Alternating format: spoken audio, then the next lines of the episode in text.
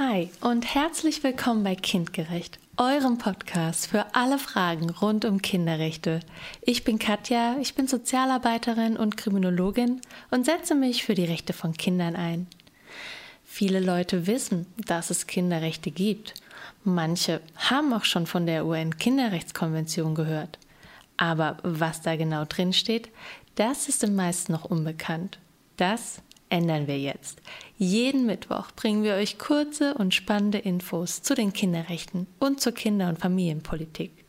Und zwar für Erwachsene und für Kinder. Ich wünsche euch eine tolle Zeit hier bei uns bei Kindgerecht.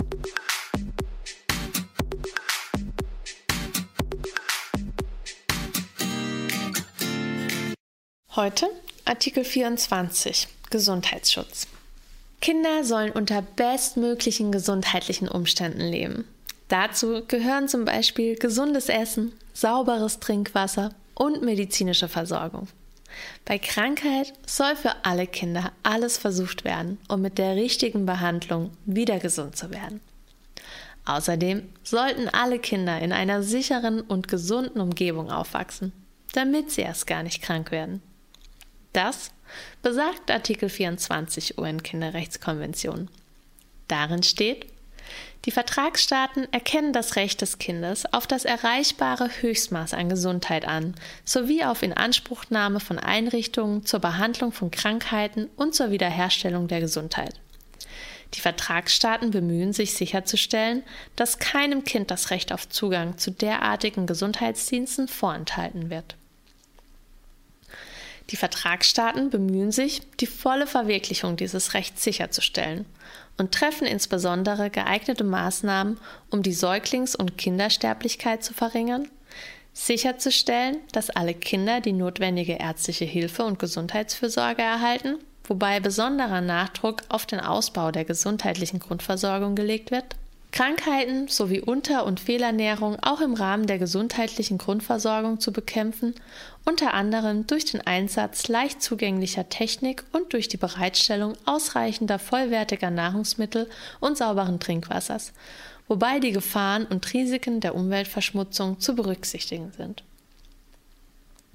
Eine angemessene Gesundheitsfürsorge für Mütter vor und nach der Entbindung sicherzustellen, sicherzustellen, dass allen Teilen der Gesellschaft, insbesondere Eltern und Kindern, Grundkenntnisse über die Gesundheit und Ernährung des Kindes, die Vorteile des Stillens, die Hygiene und die Sauberhaltung der Umwelt sowie die Unfallverhütung vermittelt werden, dass sie Zugang zu der entsprechenden Schulung haben und dass sie bei der Anwendung dieser Grundkenntnisse Unterstützung erhalten die Gesundheitsvorsorge, die Elternberatung sowie die Aufklärung und die Dienste auf dem Gebiet der Familienplanung auszubauen.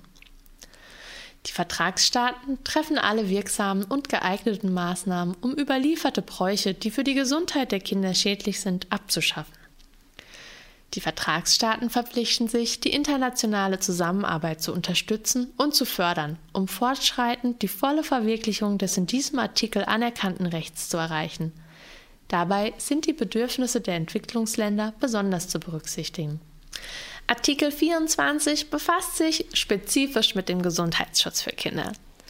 Artikel 24 Absatz 1 normiert einen Schutzanspruch des Kindes gegen den Staat, zu dessen Verwirklichung dem Staat in Artikel 24 Absatz 2 bis 4 konkrete Pflichten auferlegt werden. Artikel 24 ist ein individuelles Menschenrecht verleiht also jedem einzelnen Kind Rechte und garantiert nicht lediglich die Einhaltung des Gesundheitsschutzes für die Mehrheit oder den Gruppendurchschnitt der Kinder. Die Gesundheit des Kindes wird neben Artikel 24 auch von anderen Bestimmungen der UN-Kinderrechtskonvention erfasst, etwa von Artikel 6, Artikel 23, Artikel 37 und Artikel 39. Ferner sind im Rahmen des Gesundheitsschutzes die wesentlichen Prinzipien der Konvention, insbesondere Artikel 2 und Artikel 3 zu beachten. So darf ein Staat hinsichtlich des Gesundheitsschutzes keine Differenzierung aufgrund von Geschlecht, Hautfarbe, Behinderung oder ähnlichen Kriterien vornehmen und muss jederzeit das Kindeswohl berücksichtigen. Neben dem Recht auf Gesundheit steht das Recht auf die Inanspruchnahme von Einrichtungen zur Behandlung von Krankheiten. Artikel 24 Absatz 1 umfasst daher sowohl die Diagnose als auch Therapie und Rehabilitation im Krankheitsfalle. Unter Gesundheit im Sinne von Artikel 24 Absatz 1 ist nicht nur das Freisein von Krankheit und Gebrechlichkeit, sondern auch der Zustand des vollständigen körperlichen, geistigen und sozialen Wohlbefindens zu verstehen. Artikel 24 Absatz 1 statuiert kein Recht auf Gesundheit, da niemand garantieren kann, dass ein Mensch nicht krank wird. Jedes Kind hat aber das Recht auf das erreichbare Höchstmaß an Gesundheit. Der Zugang zu Gesundheitsdiensten darf weder verweigert noch erschwert werden. Zu den Schutzpflichten des Staates gehören auch Maßnahmen zu ergreifen, damit der Gesundheitsschutz nach Möglichkeit umfassend verwirklicht wird.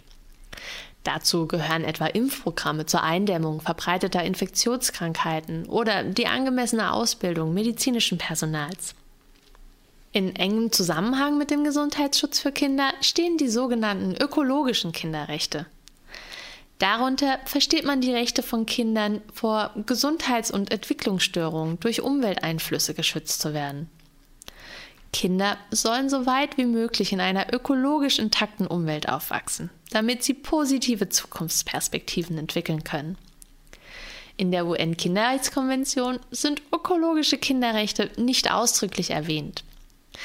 Neben Artikel 6 stellt allerdings Artikel 24 insoweit wichtige programmatische Leitlinien auf, zumal Artikel 24 Absatz 2 die Gefahren und Risiken von Umweltverschmutzung explizit erwähnt. Fridays for Future macht also nichts weniger, als sich für die Umsetzung der ökologischen Kinderrechte einzusetzen.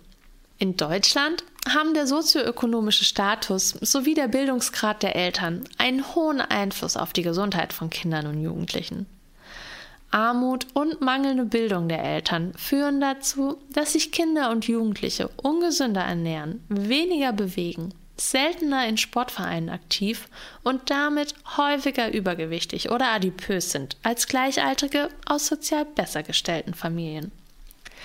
Dazu tragen maßgeblich zuckerhaltige Lebensmittel und Getränke bei, die von Kindern und Jugendlichen sozioökonomisch schlechter gestellten Familien besonders stark konsumiert werden.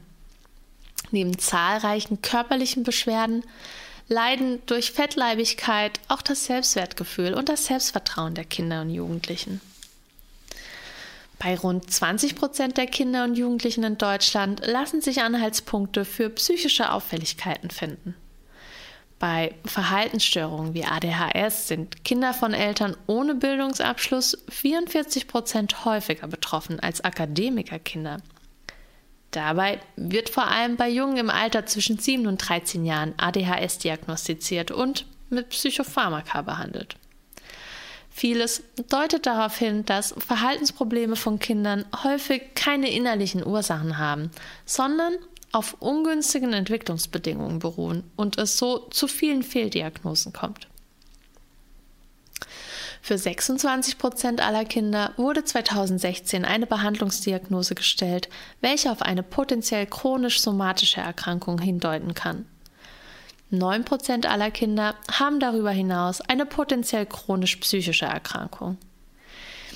Diese chronischen Erkrankungen können die Entwicklung nachhaltig beeinträchtigen oder sogar weitere sekundäre Störungen nach sich ziehen.